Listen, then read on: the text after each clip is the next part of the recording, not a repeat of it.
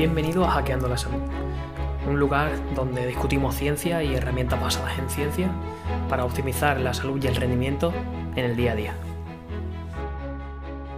En el episodio de hoy vamos a intentar resolver una pregunta que a mí me parece muy, muy, muy interesante. Eh, y es si pueden las legumbres apoyar las enfermedades autoinmunes. Yo sé que siempre digo que vamos a resolver preguntas muy interesantes, pero de verdad que en este episodio me parece que, que se van a sacar datos que, creo que no conocéis o que creo que no conoces y que te pueden llamar bastante la atención.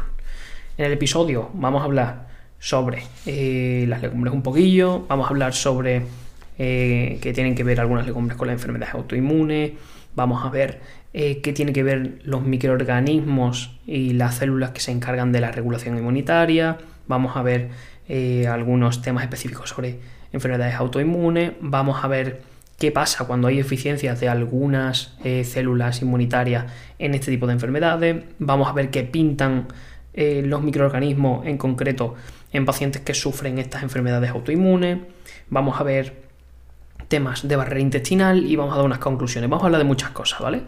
Pero sin enrollarme, vamos a ello. Y es que eh, a nivel poblacional, a nivel epidemiológico, el consumo de, legumbres, eh, cuando se hacen estudios de, digamos, de poblaciones que consumen un alto consumo de, legumbres, se asocian con, eh, en concreto, con mayor salud intestinal en estas poblaciones que tienen un mayor consumo de, este grupo de alimentos. Pero es que también se asocia con un menor riesgo de enfermar por cualquier causa, por lo cual parece ser un buen motivo para investigar sobre ellas en situaciones concretas de salud. Y hoy en concreto vamos a hablar de un grupo eh, de legumbres que son las habas, ¿vale? Que su familia es la Viciafaba eh, y que son semillas anchas. Semillas anchas es lo mismo que legumbre, ¿vale? Pero bueno, tenemos también que interiorizar que las legumbres son semillas y que de una semilla sale una planta. La cantidad de nutrientes que hay en una semilla es increíble. Es como si ponemos en la comparativa con el mundo animal, es como un huevo. De un huevo sale un ser vivo. Eh, la cantidad de nutrientes que hay en un huevo es increíble. Bueno, pues eso pasaría en el mundo animal, en el mundo vegetal serían las semillas, ¿vale? Y en concreto las semillas anchas que son las legumbres. Las habas son las semillas más antiguas. Hay aproximadamente unas 140 especies de, de habas, ¿vale? O sea, hay una variedad increíble. Y antiguamente, en medicina tradicional, inclusive todavía se hace en, lugares em, más orientales, se utilizan para el manejo de diversas enfermedades, tanto en forma de infusión como en forma de eh, comida, como el tallo, las hojas, se utiliza casi toda la parte de la planta. Em, y esto la posiciona como una buena especie para eh, análisis de sus compuestos de sus compuestos bioactivos, ¿no? Compuestos que tengan una funcionalidad eh, clínica positiva para, nosotros, para el ser humano. Y se data que tienen más de 240, 240 compuestos bioactivos que pueden tener un rol positivo para, eh, para nosotros. También eh, cuando se realizan análisis, genéticos de estas, de estas habas, se ve que es una con el genoma más grande, es decir, que tienen casi la mitad de genes que nuestras células, nuestras células eh, humanas, es decir, tienen unos 15.697 genes. Nosotros contamos con aproximadamente 30.000, ¿vale? Por cada célula. Y digamos que los compuestos bioactivos de estas habas principalmente son los compuestos fenólicos. Los compuestos fenólicos que, que podemos, digamos, clasificarlo en, por un lado, ácidos fenólicos y por otro lado, polifenoles, aunque es más amplio, ¿vale? Pero vamos a simplificarlo porque si no, empezamos a hablar de nombres raros y no nos enteramos nadie. por lo cual, ¿qué tiene que ver? ¿Qué tiene que ver esto de, la, de las habas y las enfermedades autoinmunes?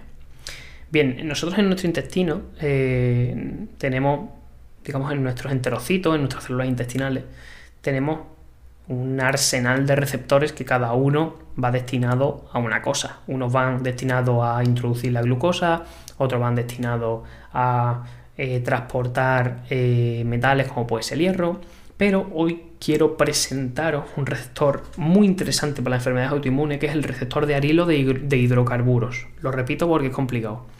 Receptor de arilo de hidrocarburos, ¿vale? Es un receptor que está en nuestras células intestinales y que es el que, entre comillas, se encarga de dar señales para la generación de células T reguladoras. ¿Qué son las células T reguladoras? Son células inmunitarias que inducen respuestas tolerantes o respuestas, eh, digamos, de control de la inflamación o de resolución de la inflamación. Digamos que es como eh, un bloque o, o un tipo de célula que ayuda a que no haya respuestas excesivas por parte de nuestro sistema inmunitario, ¿vale? Por lo cual, eh, si se activa este receptor, se generan este tipo de respuestas tolerantes, que mm, para enfermedades, para enfermedades autoinmunes es lo que necesitamos, porque en enfermedades autoinmunes se pierde la tolerancia inmunitaria y el sistema inmune ataca o actúa de forma aberrante, entonces, cuando este receptor se activa, se empieza a generar este tipo de respuestas. Respuestas tolerantes a, través de las células T reguladoras, ¿vale? Y estas están en el intestino.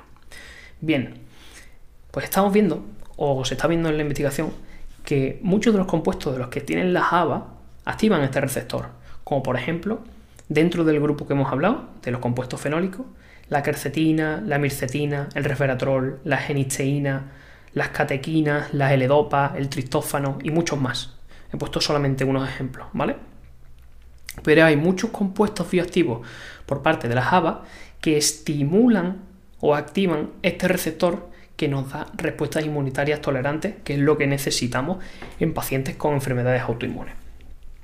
Bien, cuando se activa este receptor, no solamente se inducen efectos inmunomoduladores, sino que también antiinflamatorios en el sentido de que modifican el comportamiento, la activación de este receptor modifica el comportamiento tanto de linfocitos T, que, es una, que son las células inmunitarias, como linfocitos B, que es otro tipo de célula inmunitaria, como células dendríticas, que las células dendríticas son las que van detectando lo que va pasando entre comillas en el intestino y van generando unas respuestas más agresivas o menos agresivas en relación a lo que a lo que a lo que vaya teniendo en cuenta estas células de detección y también son capaces de eh, modificar el ambiente de citoquinas. Las citoquinas son como los mensajes químicos que se van enviando a las células para decir, oye, aquí está pasando esto, actúa de esta forma, oye, aquí está pasando esto otro, actúa de esta otra forma, ¿vale? Por lo cual, el receptor eh, de arilo de hidrocarburos es esencial eh, para trabajar enfermedades autoinmunes. Pero ¿qué, tiene, qué tienen que ver, eh, digamos, estos eh, receptores? Son la clave estos receptores de, las enfermedades autoinmunes. Y es que vemos que estos eh, compuestos fenólicos no solamente activan directamente los receptores per se, sino que también inducen un aumento de algunas poblaciones de microorganismos que se alimentan también de estos compuestos fenólicos, por eso a más alimento, más volumen de estos microorganismos, que son positivos para nuestra salud, y que secretan ellos componentes que activan también el receptor, por lo cual, de forma directa, las habas con sus compuestos bioactivos estimulan el receptor. Y de forma secundaria aumentan, digamos, las especies de algunos microorganismos, algunas bacterias, algunos eh, hongos que eh, activan igualmente el receptor y imaginaros, no solamente cuando los comemos inducen estas propiedades eh, inmunomoduladoras o antiinflamatorias, sino que si aumentas unas cepas de bacterias que siempre están ahí, se va a permanecer en el tiempo. ¿Vale? Por lo cual, tanto por vía directa como indirecta, el consumo de habas parece eh, inducir inmunotolerancia. Después, tenemos que entender que las enfermedades autoinmunes se definen como una activación aberrante del sistema inmunitario que, digamos, que ataca de forma agresiva a unos autoantígenos que son como si fuesen unos marcadores que ponen ante las células B, los linfocitos B. Imaginaros que entra un componente que no queremos en nuestro cuerpo, entonces el, digamos, el propósito del sistema inmune en fase 1 es marcarlo y en fase 2 es atacarlo, o, sea, o, neutralizarlo, ¿vale? O comérselo, o lo que sea, ¿vale? pero lo que ocurre en, enfermedades autoinmunes es que hay un volumen de tejido marcado, eh, razones desconocidas en algunos casos, razones conocidas en otros, y eh, el sistema inmune ataca de forma tan aberrante que al final acaba dañando las estructuras, nuestras estructuras, nuestros tejidos, ¿vale? Por lo cual es importante que induzcamos señales de, inmunotolerancia en estos pacientes que sufren brotes de incluso 1, 2, 3 meses y en, por ejemplo, artritis reumatoide en sujetos con edad avanzada es un dolor constante crónico. Por lo cual, algunas de las enfermedades autoinmunes, por poner un ejemplo para que, para que te hagas una idea, psoriasis, artritis, esclerosis, tiroiditis de Hashimoto, todas estas se incluyen dentro del, del cajón de las enfermedades autoinmunes.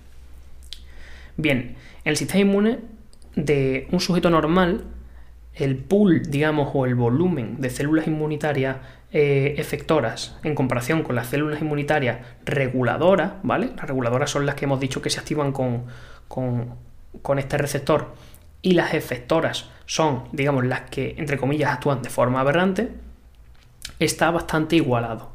Imaginaros una balanza, pues 50% células reguladoras, 50% células efectoras. ¿Qué pasa en enfermedades autoinmunes?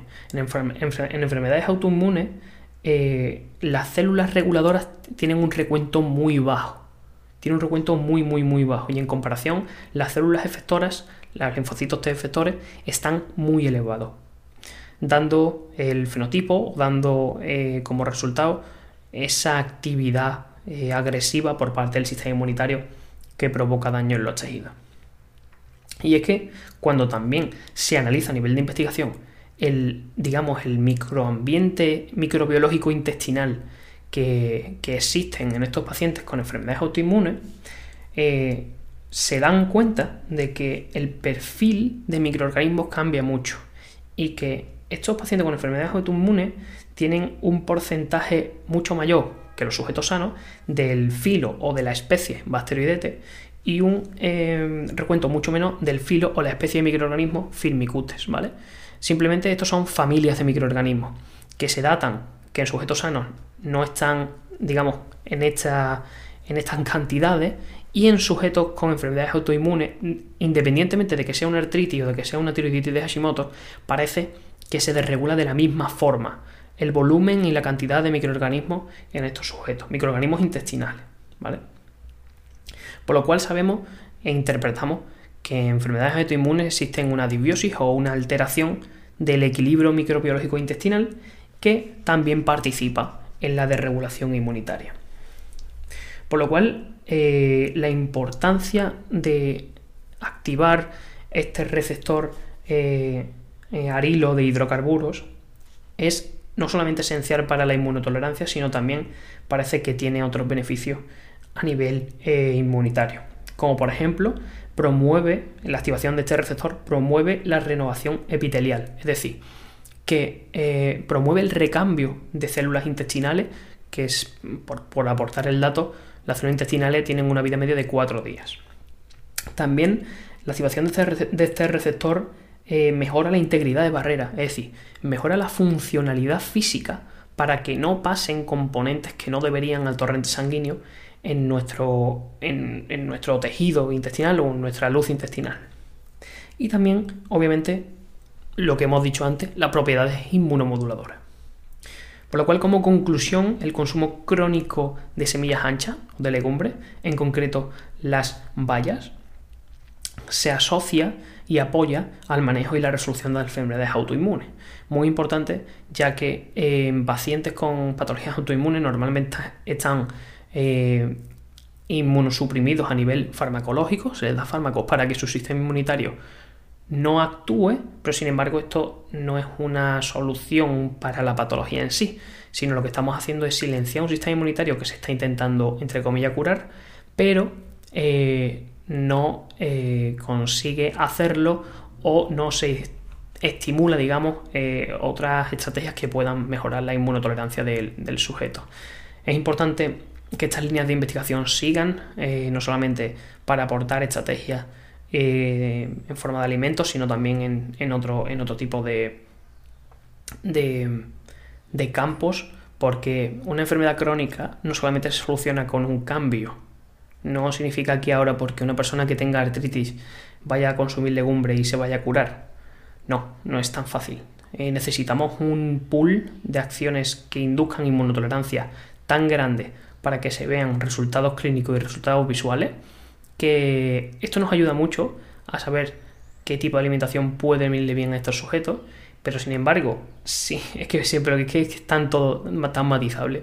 Si tenemos un paciente con enfermedades autoinmunes que además tiene problemas de fermentación, no podemos darle este tipo de alimento.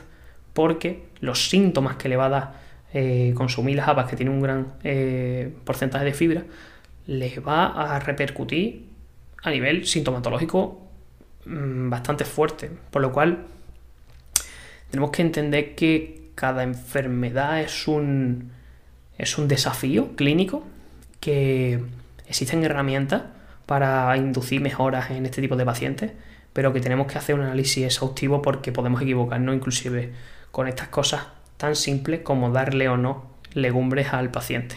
Por lo cual, espero que este episodio te haya gustado, que hayas aprendido cositas y, nada, lo de siempre.